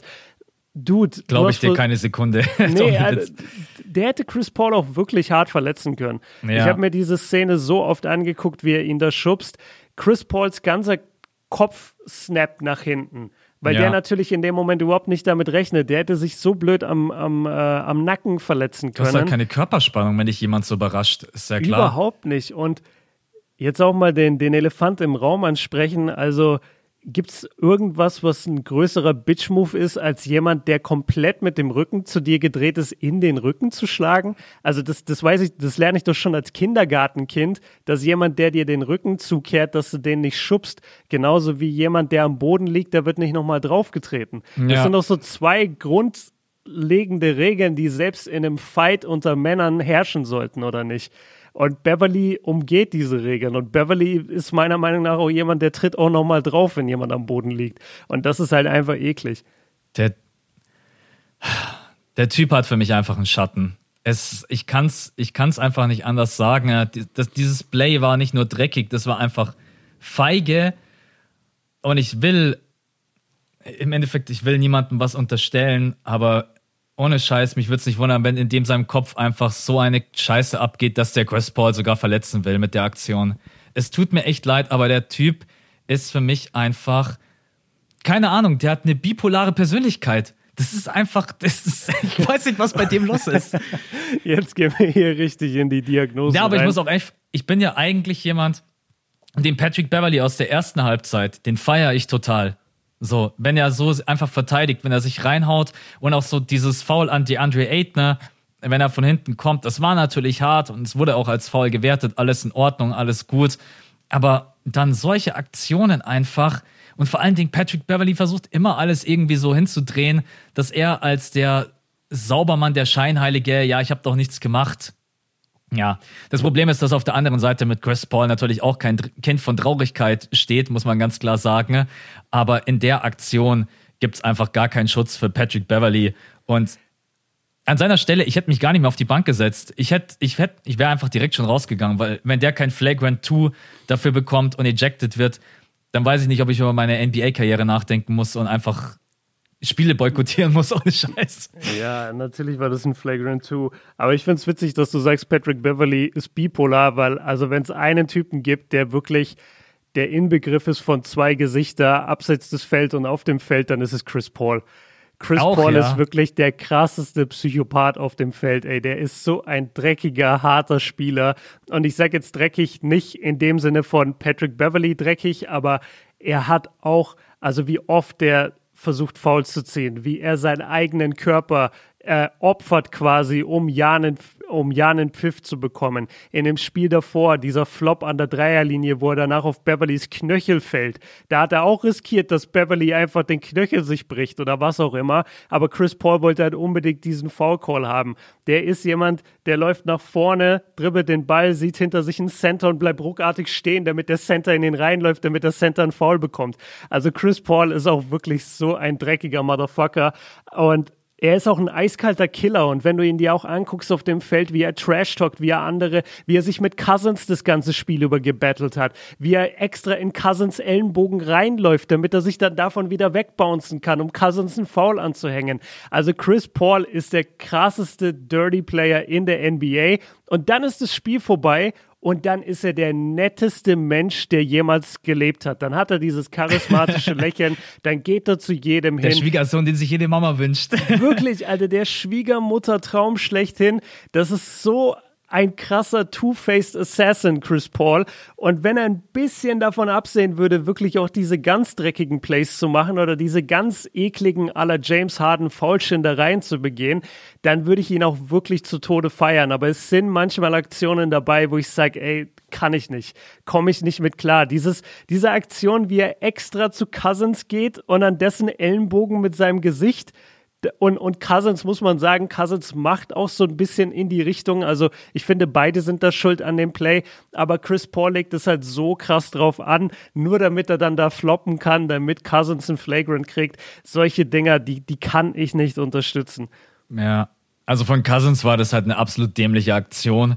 Cousins und, ist so dämlich, I'm sorry. Chris, und Chris, und vor allen Dingen, da muss er auch aufpassen, weil da gibt's auch ganz andere Entscheidungen und gab's auch schon andere Entscheidungen in der Vergangenheit. Chris Paul macht aber dann mal schnell den Neymar. Grüße gehen raus an alle Fußballfans. äh, ich, wahrscheinlich haben jetzt gerade alle Fußballfans und alle Neymar-Fans abgeschalten. Nee, wir, wir haben auch so schon alle Basketballfans heute, heute, abge, äh, heute verloren. Übrigens, ganz kurzer Exkurs. Ich war mega traurig vom Ausscheiden der deutschen Mannschaft bei der ja. WM. Ich Ja. habe das gesehen, ich war richtig hyped dann jetzt auf die WM. Hat mich immer noch gestört, dass viele Jungs nicht dabei waren, aber ich war schon bei dem Team, habe die Spiele geguckt und dann zack, raus gegen England 2-0. Es war schon bitter. Ja. Also, es geiler Exkurs. Ja, Aber Leute, wir müssen jetzt mehr Fußball-Content machen, weil wir sind abgerutscht bei Spotify über die EM. Stimmt. Wir Wir, müssen wir jetzt. sind wieder, wir sind aus den Top Ten geflogen, weil alle plötzlich einen Fußball-EM-Podcast hatten und dann mussten wir natürlich die Top Ten räumen. Jetzt müssen wir uns wieder hocharbeiten und dafür kommt jetzt immer ein kleiner EM-Recap. und wir nennen uns jetzt die dritte Halbzeit. Äh, äh, äh, EM, EM-Podcast bei Björn und Max. Oh, wäre das geil. Das wäre ja. stark. Nein, also ganz Halbzeit. kurz zur deutschen Nationalmannschaft. Das war halt einfach viel zu mutlos. Wir beide sind keine Fußballexperten, ne? aber ich drücke natürlich da auch der deutschen Nationalmannschaft die Daumen. Und ich glaube, wenn man die Engländer geschlagen hätte, hätte man echt ganz gute Chancen gehabt. Dann hätte man, wäre für mich gar nicht so leicht gewesen, weil dann hätte Deutschland gegen die Ukraine gespielt. Äh, die Ukraine hat ja gewonnen. Für alle, die es jetzt nicht verstehen, meine Freundin ist aus der Ukraine. Die hat sich natürlich gefreut, weil die haben gegen die Schweden gewonnen. Ähm, Ah, okay, nice. ja, aber Hat, äh, hat hier, wie, nee, der ist wahrscheinlich zu alt mittlerweile, oder? wer? Ibrahimovic hat der gespielt? Nein, Ibrahimovic hat nicht gespielt. Okay. Ja, Ja, das da, ist seht, da äh, seht ihr mein Fußball-Knowledge. Ja, aber sehr sehr schade für die deutsche Nationalmannschaft. Äh, aber wenn ihr was verfolgen wollt, apropos Nationalmannschaft, die kämpfen gerade eben in der äh, Olympia-Quali um die Teilnahme. Also falls ihr da Die Basketball-Nationalmannschaft. genau die Basketball-Nationalmannschaft. Okay, letzter Exkurs zur EM. Was zur Hölle ging mit Frankreich ab? Haben die ernsthaft gegen die Schweiz verloren? Ja, normal, die Schweizer, die rocken alles weg. Alter. Grüße gehen raus an alle. Basketball, Schweiz, äh, was geht ab? Du, Alter, Frankreich verliert gegen die Schweiz. Du willst mich doch verarschen. Das, Ja. das kannst du doch eins zu eins übertragen auf Basketball. Stell dir mal vor, die Franzosen mit ihren ganzen NBA-Spielern fliegen raus gegen die Schweiz im Achtelfinale bei einer Basketball-WM oder sowas. ja, weil Capella 2020 auflegt. Aber für die Schweiz, Ja, stimmt. stimmt. Capella geht für die Schweizis an den Start. Ja, Äh, ja, aber also man muss auch echt sagen, die beiden Spiele, das war an dem Tag äh, Spanien gegen Kroatien und Schweiz gegen Frankreich, das waren schon geile Dinger. Also auch als Basketballfan und jetzt nicht mehr allzu großer Fußballfan. Ja, aber hat mich gefreut für die Schweiz. Die spielen jetzt gegen die Spanier. Ich glaube sogar heute Abend. Ja, Mhm. heute Abend. Ja, die hauen sie auch weg. Ja. Die- ja, ohne die Scheiß. Schweizer. Die, die Schweiz, die, die, die rasten aus. Ja, ich, also ich muss mal, mal kurz äh, Titel vom Podcast ändern. Die dritte Ja. Halbzeit feiere ich komplett.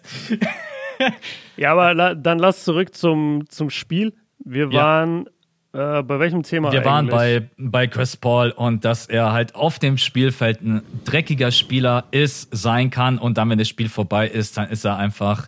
Aber Ja. das ist auch Aber- gar Ja, ja, sorry. Also Ich habe das Gefühl, ich rede dir dauernd rein. Aber das will ich einmal kurz noch klären. Ich habe zwei Sachen vorhin gesagt, die ich nicht so stehen lassen will. Nummer eins, natürlich muss man ja aber mit, mit dazu rechnen, dass wenn wir sagen, Chris Paul ist ein Dirty Player oder macht manchmal Dirty Plays, dann ist es quasi zusätzlich zu seinem Hall of Fame Skillset.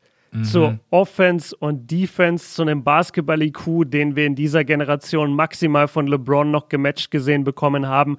Der Typ ist auf einem absoluten Hall of Fame Level, was Basketball angeht und nutzt dazu auch noch jede Kleinigkeit auf dem Feld und jede Schiedsrichterentscheidung irgendwie für sich aus und ist sich da halt auch nicht zu schade, dann eklige Sachen zu machen, bisschen dirty zu spielen, Spieler in Fouls zu locken, Foulschinderei zu betreiben. Das ist was ganz anderes als Patrick Beverly, der hauptsächlich wegen dieser Plays überhaupt in der NBA ist, weil er halt sagt, ey, ich kann eigentlich auf diesem Level nicht mit diesen Jungs mithalten. Du sagst es selber, diesen Crossover, den haben wir in seiner ganzen Karriere jetzt einmal gesehen. Weil der, Ja. der, der kann das nicht, der hat das nicht im Skillset, der trifft hier und da mal einen freien Dreier, das ist seine Offense. Er kann kein Spiel führen, er kann keine Pässe spielen, er kann das nicht. Und in der Defense ist er halt jemand, der komplett über den Einsatz kommt und eben auch dieser typische Spieler ist von, du hast ihn bei der gegnerischen Mannschaft, du liebst ihn, wenn er in deinem Team ist. Und er ist halt da einfach ein Ergänzungsrollenspieler. Da einmal der Unterschied zwischen den beiden. Und ich habe vorhin so im Nebensatz gesagt, so, okay, Cousins ist auch dämlich. Das will ich einmal nur ganz kurz erklären. Cousins ist für mich jemand, bei dem ich einfach nicht begreifen kann, warum die emotionale Reife nicht vorangeschritten ist. Du bist jetzt seit über zehn Jahren, sagen wir mal, in der NBA. Der Typ ist seit seiner Rookie-Season, seit, seit er am College war, weiß ich, dass Cousins ähm, Probleme damit hat, seine Emotionen im Zaum zu halten. Du willst mir sagen, das kann man nicht lernen über zehn Jahre Basketball? Das, kann man. Das kann man nicht lernen. Du, kannst, du kriegst es nicht irgendwann hin, dass du vielleicht auf bestimmte Calls von den Referees anders reagierst, dass wenn dich kleine Spieler irgendwie versuchen zu triezen, so wie, so wie Chris Paul, den, den du mit einem kleinen Finger wegschieben kannst, wenn du Cousins bist, weil du einfach drei Meter größer bist. Das kann man nicht lernen, also, und das, und die Antwort darauf natürlich ist, man kann es lernen. Und deswegen ist mein Statement auch so, ich finde es so dämlich, wie der sich verhält. Weil das, das muss nicht sein. Der Typ hat echt eine gute Serie gespielt, hat, den, hat die Suns vor große Probleme gestellt. Immer wenn die Suns klein gegangen sind, hat Ty Lue sofort Cousins rein und hat gesagt, ey, kill die. Und das hat er gemacht. Er hat sehr ja. gut gespielt. Er hatte gute Spiele in den Playoffs. Und sich dann in so einem Game 6 so vom Kopf her rausnehmen zu lassen, nur weil Chris Paul es auf dich absieht, da musst du als Veteran in der NBA, als jemand, der schon so viel gesehen hat, als jemand, der letztes Jahr bei den Warriors war, oder vorletztes Jahr, sorry, vorletztes Jahr bei den Warriors war, da musst du einfach weiter sein. Und das hat mich extrem enttäuscht, dass der Typ immer noch dieser Hitzkopf ist und dass der das nicht ablegen kann. Ja, Herr Cousins ist.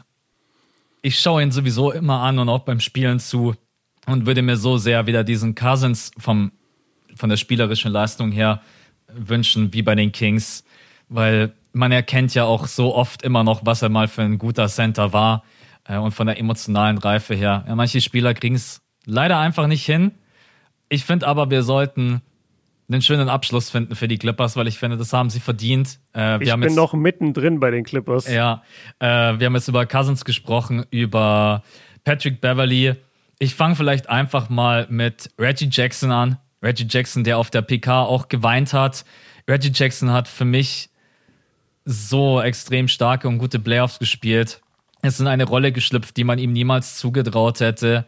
Äh, in dem Spiel waren jetzt natürlich alle nicht großartig überragend. Der hatte da jetzt 4 von 12, 2 von 7, aber da sind die Statistiken jetzt einfach mal total egal. Er hat so viele Würfe getroffen, die wichtig waren, so viele Klatschwürfe. Er hat übernommen, war neben Paul George zum Großteil immer der zweitbeste Scorer. Und einfach schön, dass er wieder da ist, weil Reggie Jackson war nach seiner Verletzung so gut wie weg. Er hat auch selber gesagt, ich war kurz davor, meine NBA-Karriere zu beenden und jetzt spielt Reggie Jackson so überragende Playoffs und nur einer von vielen, die ich loben möchte. Also auch Paul George und Marcus Morris. Aber vielleicht willst du irgendwas zu PG sagen oder auch zu Marcus Morris, der auch, finde ich, in den Playoffs super gespielt hat, trotz Verletzung.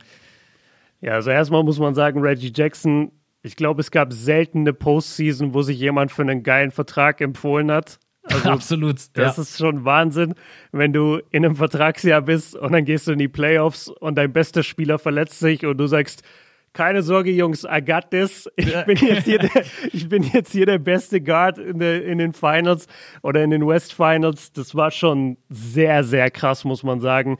Ähm, ja, und, und ich ziehe einfach nur den Hut und nach wie vor bereue ich es total, dass ich ihn abgeschrieben habe, weil ich war immer Reggie Jackson-Fan. Ich habe immer gesagt, was, die Clippers haben sich Reggie Jackson geholt? Voll das gute, voll, voll der krasse äh, Backup für sie. Ich, ich habe ihn auch komplett abgeschrieben. Es ist, oh Mann.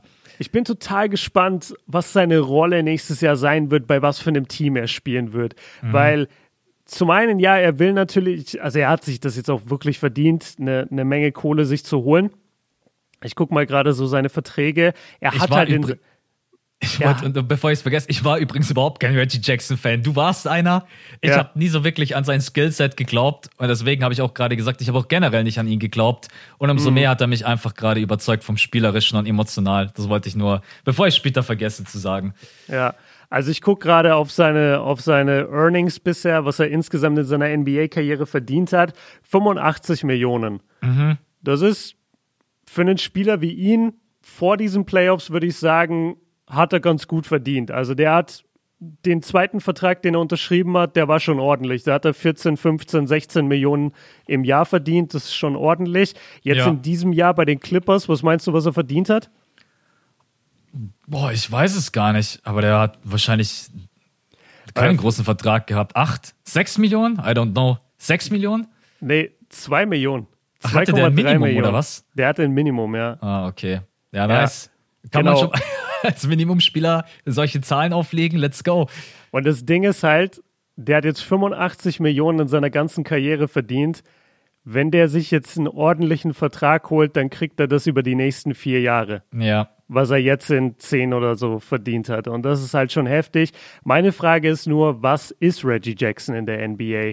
Weil das war jetzt eine absolute Ausnahmesituation bei den Clippers. Wenn der nächstes Jahr, wenn der jetzt zu den Lakers geht, sagen wir nächstes Jahr, dann, dann ist er ja nicht der Spieler.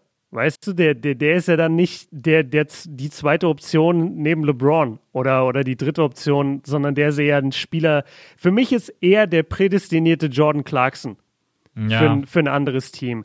Weil er ist so gut, dass er ein Starter sein kann, aber er ist eigentlich nicht so gut. Er hat jetzt einfach krass überperformt und ich glaube, hättest du Jordan Clarkson in genau die gleiche Rolle gesteckt bei den Clippers, dann hätte er dir auch so eine Postseason gespielt. Aber am Ende des Tages, wenn du ein Championship-Team haben willst, dann stell Reggie Jackson als sechsten Mann ein und lass den scoren von der Bank in der gleichen Rolle wie Clarkson. Ich glaube, damit könntest du richtig weit kommen. Also vielleicht so, zum Beispiel bei den Warriors, könnte ich ihn mir gut vorstellen. Ja, ja, aber dieses, ja, er wird halt unrestricted free agent, deswegen äh, ähm, bin ich mal gespannt. Ich bin echt gespannt, wo er landet, weil es gibt, ja, es gibt einige Teams, die ihm den Vertrag anbieten können. Die Frage ist natürlich auch wie, letztendlich, wie viel möchte er jetzt haben? Ne? Für zwei Millionen wird er nicht nochmal unterschreiben. Ich glaube, da sind wir uns sicher. Da, äh, da hat er sich jetzt sicher. auch viel, viel mehr verdient. Er ist auch kein Point Guard, kein wirklicher. War er auch bei den Clippers für mich nicht. Für mich war Paul George der Point Guard und Reggie Jackson war eher so der Sidekick Shooting Guard. Aber ja. das ist einfach, man muss, Reggie Jackson würde super reinpassen bei den Clippers, aber die Clippers haben keinen Cap Space. Die, äh, die, Warte, die Lakers. Die, bei den Lakers. Ja, ja, die, die Lakers waren jetzt nur, weil wir alle die Lakers kennen, aber willst du das mal sagen? Willst du das mal kurz erklären? Die Lakers, für alle Trade-Gerüchte jetzt für den Sommer, die Lakers sind eigentlich für alles oder für Signing-Gerüchte, die Lakers sind doch eigentlich so, der Kandidat, der am wenigsten Möglichkeiten hat, am wenigsten Kohle zur Verfügung hat und dementsprechend auch sehr unwahrscheinlich nur irgendeinen geilen Spieler dieser Offseason signed, oder? Schön zusammengefasst. Das, okay. Es ist einfach der, die Lakers verlieren jetzt viele Spieler ins Cap-Hold, sprich Dennis Schröder, Alex Caruso, ähm, das bedeutet, selbst ohne diese Spieler ist man mit den Verträgen von LeBron James, Anthony Davis, Kai Kuzma, Marc Gasol, ist man schon über der Gehaltsobergrenze, über dem Salary Cap. Man kann nichts großartig anbieten, außer äh, Minimums, Mid-Level Exception. Und das man hat auch überhaupt nichts, was man großartig anbieten kann in Trade-Pakete. Man hat da damals seine ganzen Picks abgegeben bei dem AD-Trade. Äh, dann hast du Dennis Schröder, den du resignen kannst per Sign Trade. Dann hast du noch einen Kyle Kuzma, Horton Tucker, whatever. Die Lakers sind so unattraktiv. Andere Teams haben geilere Picks, geilere Spieler. Das ist einfach, die Lakers Offseason wird richtig hart. Würdest du aktuell wird Kyle Lowry Free Agent, weißt du das? Ja, wird er. Okay. Aber sie können ihn nicht signen, richtig? Das weil Sie, sie können kein Geld ausgeben, weil sie sind schon am Cap Space. Außer okay. Kyle Lowry würde sagen, er unterschreibt für ein Wettminimum, was total Nee, was er nicht ist. macht. Ja, ja, würde sich unter Wert verkaufen. Aber was doch geht, ist, die Raptors signen Kyle Lowry, die Lakers signen Dennis Schröder Mhm. Und man macht das gleiche Trade Package, was man zur Trading Deadline abgelehnt hatte, nämlich dass man Dennis und THT zusammenpackt und dafür Kyle Lowry holt. Würdest du das machen? Das Oder würde, würde das gehen. gehen und würdest du es machen? Das würde gehen und oh, ja, wahrscheinlich schon. Weil Dennis Schröder an der Seite von LeBron James also ich würde anstelle der Lakers nicht mit Dennis Schröder in die nächste Saison gehen. Das hat gar nichts mit ihm persönlich zu tun, sondern einfach nur, dass Dennis Schröder nicht der Sidekick ist an der Seite von LBJ, den er, glaube ich, äh, den LeBron James bräuchte. Und ich bin mir sogar ziemlich sicher, dass irgendwie die Lakers versuchen werden, ihn zwar zu resignen, und selbst wenn es dann keinen direkten Sign-and-Trade geben sollte, dass äh, sie sich während der Saison umhören sollten, ähm, oder umhören werden, Dennis Schröder irgendwie weiter zu traden für einen Spieler, der besser ins System passt neben LBJ. Aber Kyle Lowry letztendlich, ja, warum nicht? Let's go. Das Championship-Window von LeBron James ist auch nicht mehr so mega groß. Jeder, der da jetzt großartig träumt, ja. Es ist wirklich noch ein Jahr. Ja. Es ist für mich dieses Jahr, also nächste Saison. Und wenn die vorbei ist, dann müsste bei den Lakers irgendwas noch mal im Kader passieren. Dann bräuchten sie auf jeden Fall den dritten großen. Ich weiß nicht, wie das funktionieren soll, wie sie Kohle ranschaffen können oder freischaufeln können. Vielleicht, ich weiß nicht, ob Kyle Lowry auch dieser Typ ist, aber ich glaube, mit Kyle Lowry könntest du eine Chip gewinnen. Weil Kyle Lowry ist ein Championship Point Guard. Der, Ja. typ, der Typ war in so vielen großen Spielen, das haben wir auch schon oft über Dennis gesagt. Dennis war noch nie über die zweite Runde. Ja, War, war er überhaupt schon mal in der zweiten Runde? Frage ich mich gerade. Er ja war mit, mit, OK, äh, mit OKC mit OKC. war er, glaube War ich. das die zweite Runde mit Chris Paul? Das war doch die erste gegen Houston. Sind sie in Game 7, haben sie verloren.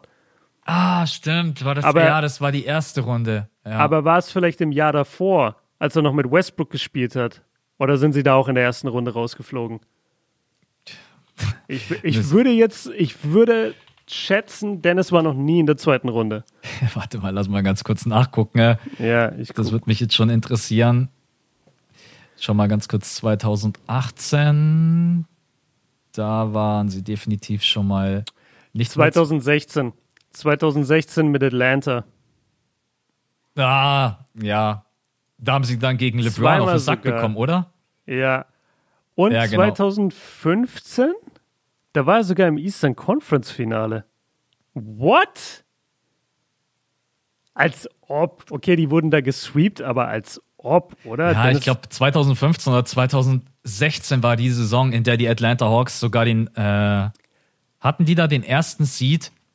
Das war diese überragende Saison mit äh, Ja, Al Horford, vier, Paul Millsap vier und so. All-Stars hatten. Ja, ja, das war die Saison mit ja. Ah, okay. Ja, ey, muss ich, muss ich zurücknehmen. Dennis war schon zweimal in weiter als die zweite Runde. Also einmal in der zweiten Runde rausgeflogen, gesweept und einmal sogar in den Conference Finals dort aber auch gesweept, jeweils von Cleveland. Ich hab aber vielleicht- auch gerade Vielleicht hat, eher- er das, vielleicht hat er deswegen ein paar Probleme mit LeBron. Weil immer wenn er LeBron in den Playoffs sieht, dann sweept er ihn. Ja, ich habe aber gerade eben jetzt auch eher an die Zeit bei Oklahoma gedacht, als an seine Atlanta-Zeit. Aber stimmt, ja, das vergisst man, dass Atlanta da mal einen ganz guten Stretch hatte und auch Ja, ganz gute war, Spieler. das war auch mit Budenholzer damals als Coach, ne? Ja, Da wurde doch Budenholzer dann sogar, glaube ich, äh, Coach of the Year und sowas. Ja. stimmt, ja. Okay. Okay, ja, haben, vielleicht ist er jetzt doch die 100 bis 120 Millionen wert. Ja, Ist, das ist, immerhin Eastern Conference Finals erfahrener Point Guard. Ja. Ich würde sagen, wir kommen wieder zurück zu Reggie the Goat Jackson. Also der wird auf jeden Fall einen Vertrag bekommen und hat es auch verdient. Ähm, waren überragende Playoffs. Kriegt der so einen Fred Van Vliet Vertrag? Kann ich, mir schon, kann ich Ja. mir schon vorstellen, ja. Denke ich ich auch, dass schon- das ein ganz guter Vergleich wäre. Äh, ja, Morris, hast du gesagt, hat gut gespielt, ja, aber war halt verletzt. Und das hat man einfach ein paar Spiele lang gemerkt. Da haben die Clippers sich auch echt schwer getan, irgendwie das zu kompensieren. Wo ich sagen muss, wer mich enttäuscht hat, war mein Man Terrence Mann. Das war leider nichts mehr nach der Utah-Serie. Ich glaube aber, deine, die Erwartungen, nicht nur deine, sondern von vielen, waren dann viel zu hoch nach dieser oberkranken Performance. Safe. Ja, das war, das, ja. Ich glaube, da kann man ihm keinen Vorwurf machen. Da war einfach die Erwartungshaltung nach dem Spiel viel, viel zu groß. Und, aber der Typ hat Zukunft. Ich finde den total super. Der bringt so viele Anlagen mit und schöner Spieler für die, für die Clippers auf jeden Oh. Fall. Und zu Marcus Morris muss ich nochmal sagen, sehr, sehr beeindruckend, wie der auch dann plötzlich so einen 20 plus Punktespieler wurde in vielen Spielen, obwohl er verletzt war, hat er in dem Spiel wieder 26? Ja. 26 Punkte gemacht. Ja, also die Clippers Äh. bleiben interessant. Der hat die meisten Würfe bei den Clippers genommen, ähm, weil man aber auch sagen muss, Paul George war ein bisschen passiv an dem Abend, hat nicht wirklich das Spiel an sich gerissen, hatte wahrscheinlich einfach die Power nicht mehr. Und die Terrence- Suns haben schon auch Gas gegeben auf ihn, wenn er den Ball hatte, muss man auch Ja, sagen. mit, Ja. mit Torrey Craig und mit Bridges. Also Ja. Torrey Craig für mich fast der Game Winner neben Chris Paul, weil Auf jeden Fall. er, er hat Paul George so rausgenommen aus diesem Game. Äh, ganz kurz noch, das, das betrifft auch Chris Paul, aber und, und unseren äh, Homie Terrence Mann. Was ich krass fand oder was ich immer cool finde, ist, wenn jemand sich nicht zu schade ist, den Point Guard übers ganze Feld zu verteidigen. Weil eigentlich machst du das nicht. Eigentlich setzt du jemand nicht so viel unter Druck, gerade wenn es so ein ballsicherer Point Guard ist wie Chris Paul, weil den stealst du halt eigentlich eh nicht.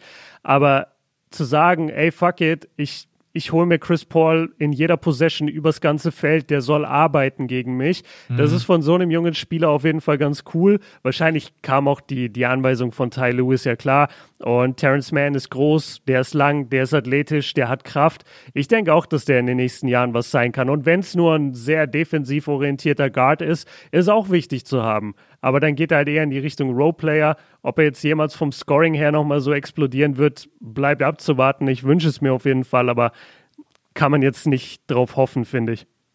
Ja, so ein Spieler hat ja auch in den Playoffs nicht wirklich die Chance, sich dann weiterzuentwickeln. Also ich glaube, dass Terrence Mann in der nächsten Saison bei den Clippers wieder einen Sprung nach vorne macht. Wird auch interessant, mal gucken, wie es weitergeht mit Kawhi Leonard. Der hat seine Player-Option, die er ablehnen wird. Jetzt angeblich sind die, die Heat und die Mavs wir machen heute so eine Million Side-Topics auf, aber mhm. ja. Äh, aber so ist gerade die NBA, finde ich es gibt so, ja, okay, die Finals, wir warten irgendwie nur alle drauf, dass das endlich losgeht. Und dann ist so jeden Tag so, ja, bei den Mavs ist das und das Problem. Rick Carlisle wurde entlassen. Rick Carlisle wurde in Indiana als Coach eingestellt. Team USA, das, Scotty Pippen, Rassismusvorwürfe. Der letzte Pod war ja auch schon so. Ja. Da habe ich dir auch diese ganzen Topics am Ende noch entgegengeworfen. Ja, mit Chauncey Billups auch. Das ist genau, Chauncey Billups in Portland das Thema. Dame will plötzlich getradet werden. Es gibt ja nur Side-Topics. Ja. Also er hat, er hat Gott sei Dank für die Blazers noch nicht gesagt, dass er getradet werden will, aber er ist auf jeden Fall sehr angepisst, muss man sagen, dass ihm da so ein bisschen was vorgeworfen wurde. Ja, also das, die Offseason wird, mich würde es nicht wundern, wenn wir uns im Urlaub mal irgendwie anrufen und sagen, hey, wir müssen kurz einen 20 Minuten Podcast machen, weil, keine Ahnung, Dame wird zu I don't know, zu den Sixers getradet. Zu Philly. Ja. Ey, wenn der nach Philly getradet wird, das wäre so geil. Ja. Ich würde es total feiern, wirklich. Lassen wir uns überraschen. Ähm, ja, dann sind wir, glaube ich, durch, oder? Mit den Clippers und nochmal ein bisschen auf jeden Fall Lob für die ganzen Jungs, die sich da wirklich reingebissen haben. Ohne Kawhi Leonard, muss man ganz klar sagen, ohne ihren Franchise-Player, ohne ihren Superstar. Auch wenn Paul George das extrem gut gemacht hat. Äh, und um. über die ähm. Suns haben wir noch genügend Zeit zu reden, weil die stehen ja in den Finals. Die kriegen dann, wie sagst du immer, die kriegen dann ihr Hack, wenn sie es genau, auch durchgezogen haben. Genau, die kriegen dann noch ihr Hack. Ja, der einzige, also wir haben jetzt auch krass Devin Booker vernachlässigt und Aiden, aber wie du sagst, das kommt alles noch. Äh, zu den Suns einmal ganz kurz. Wir haben vorhin drüber geredet, aber ich will es nochmal so ein bisschen offiziell quasi sagen. Also für mich sind die Titelfavorit Nummer eins. Sie müssen diese Championship sich eigentlich holen. Okay, Leute, da sind wir wieder. Ihr habt es möglicherweise mitbekommen. Das hat wahrscheinlich mitten im Satz geendet. Und zwar hat sich meine Aufnahme verabschiedet, ohne dass Max Ciao, und ich das, ja, ohne Ciao, dass Max, ohne dass Max und ich das mitbekommen hätten. Und dann haben wir gerade 14 Minuten lang oder ich zumindest ins Leere gelabert. Wir haben zwar die Aufnahme von Max, wir ja, die lade ich exklusiv hoch für alle äh, ohne deine Antworten. auf, auf, auf Patreon. Das, auf ist, Patreon, genau. das ist exclusive Patreon-Content. Ja, und wir, wir haben jetzt quasi das Problem, dass wir gerade 14 Minuten Pod aufgenommen haben, ohne meine Spur. Und deswegen müssen wir jetzt äh, nochmal rein. Wir wissen aber in etwa, was, was jetzt natürlich passiert ist. Deswegen ist das alles in Ordnung. Ich war gerade dabei, über die Suns zu reden und sie letztendlich als den Titelfavorit nochmal zu zu erklären, was wir, glaube ich, auch schon am Anfang des Pods hier und da hatten. Aber ich fasse es jetzt trotzdem noch einmal ganz kurz zusammen. Sie sind gesund. Sie haben die beste Mischung aus Offense und Defense. Sie haben meiner Meinung nach das beste Verhältnis an Role-Playern. Sie haben einen Top-Backup der wirklich sehr gut funktioniert in dem System für Chris Paul. Sie haben mit Aiton bisher die Waffe dieser Playoffs, meiner Meinung nach. Mhm. Ähm, alle reden immer über diesen One-Two-Punch, Devin Booker, Chris Paul, aber am Ende war es dann doch so oft Aiton, der offensiv und defensiv den Unterschied gemacht hat. Und sie haben Spieler, die heiß laufen können, die sehr viel scoren können. Und das ist, das sind alles Faktoren, die für mich dafür sorgen, dass sie der Titelfavorit sind. Plus, sie sind top gecoacht. Monty Williams hat einen super Job gemacht bisher in den Playoffs, gerade auch in der Clippers-Serie. Und deswegen, wenn sie jetzt auf Atlanta oder Milwaukee treffen, Stand heute, und man muss wirklich sagen, Stand heute, dann treffen sie auf ein Hawks-Team, was meiner Meinung nach schwer angeschlagen ist mit der Trey Young-Verletzung. Clint Capella hat immer noch das mit dem Auge. Bogdanovic ist nicht 100% fit. DeAndre Hunter fehlt. Also die Mannschaft ist echt, die, die läuft langsam auf dem Zahnfleisch. Das ist ein Problem. Sollten die Hawks es schaffen und Trey Young ist nicht 100%, dann müssen die Suns das Ding holen und selbst mit einem gesunden Trey Young müssen sie das holen. Und bei den Bucks, da haben wir vorhin drüber geredet, die sind halt die Inkonstanz in Person. Also wenn Inkonstanz ein Team wäre, die könnten auch die Milwaukee Inkonstanten heißen. Das ist einfach wack und du kannst dich von Spiel zu Spiel nicht auf diese Jungs verlassen. Jetzt hatten sie das Monster Game von George Lowe. Brook Lopez. George Lopez gesagt, Alter. Als wer, kennst du George Lopez? Weißt du, wer das ist? Nee, keine Ahnung. Das ist so ein amerikanischer ähm, Comedian und, und so ein Typ, der auch öfter mal irgendwelche Shows moderiert. Und als wäre der so präsent in meinem Leben. Das ist einfach so ein 0815 Moderator und ich habe immer George Lopez vor Augen. Aber okay, also bei, bei den Bucks ist es mir einfach insgesamt zu inkonstant. Janis hatte diese Monsterverletzung. Es würde mich sehr überraschen, wenn er halbwegs wieder auf dem Feld stehen würde, wenn er auf dem Feld steht und er macht dir plus 25 und plus 12 in jedem Finals-Spiel, dann sage ich, dann haben die Bucks eine Chance. Aber wenn er jetzt wirklich, wenn er denn überhaupt spielt, wahrscheinlich eher sehr limitiert ist in seinen Minuten und in seinen Aktionen, auch in der Athletik, dann glaube ich, machen auch die Suns das Ding safe und deswegen sind für mich die Suns einfach Titelfavorit Nummer eins. Einfach eine Riesenchance für dieses junge Team. Ich weiß gar nicht, ob wir das in der Aufnahme davor schon drinnen hatten, ne? aber Devin Booker, Aiton und Michael Bridges in ihrem ersten Playoff-Run. Chris Paul schafft es endlich in die NBA Finals und letztendlich wirst du auf jeden Fall auf ein Team treffen, was nicht bei 100% ist. Ich würde sagen, die Suns sind bei 95%. Pi mal Daumen. Also sicherlich Oder 90, mal jedes, Ja, auf jeden ja. Fall sehr hoch. Ja, auf, man hat, bringt einfach die komplette Tiefe mit. Man hat die Star Power. Wir haben vorhin am Anfang vom Podcast auch von den, äh, vom Killer Instinkt gesprochen. Den, den sehe ich ehrlich gesagt auf der anderen Seite würde ich den nur bei Trey Young sehen, der das so ein bisschen mitbringt, der dann wirklich sagt, ey, ich will euch jetzt da auseinandernehmen. Die Bugs sind mir da alle ein bisschen zu brav, aber sie sind auf absoluter Titelfavorit und es wird schwierig. Also egal, wer von beiden sich durchsetzen wird. Ich hoffe ehrlich gesagt, dass sich die Bugs durchsetzen und dass Janis, auch wenn ich es irgendwie nicht glauben möchte und nicht glauben kann, wie der griechische Gott plötzlich doch sagt, ich bin bei 90 Prozent.